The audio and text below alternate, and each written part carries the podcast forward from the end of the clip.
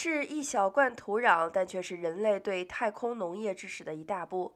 科学家首度利用阿波罗计划中太空人携回的月球土壤种植植物。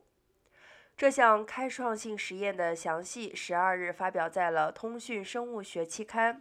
这给研究人员带来了希望，有朝一日或许能在月球上直接种植植物。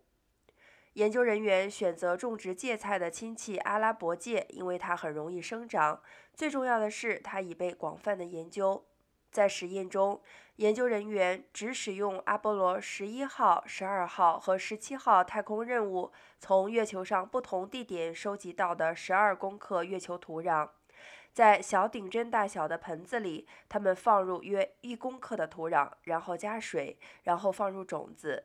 并且每天给这些植物施营养液，两天以后，种子全部发芽。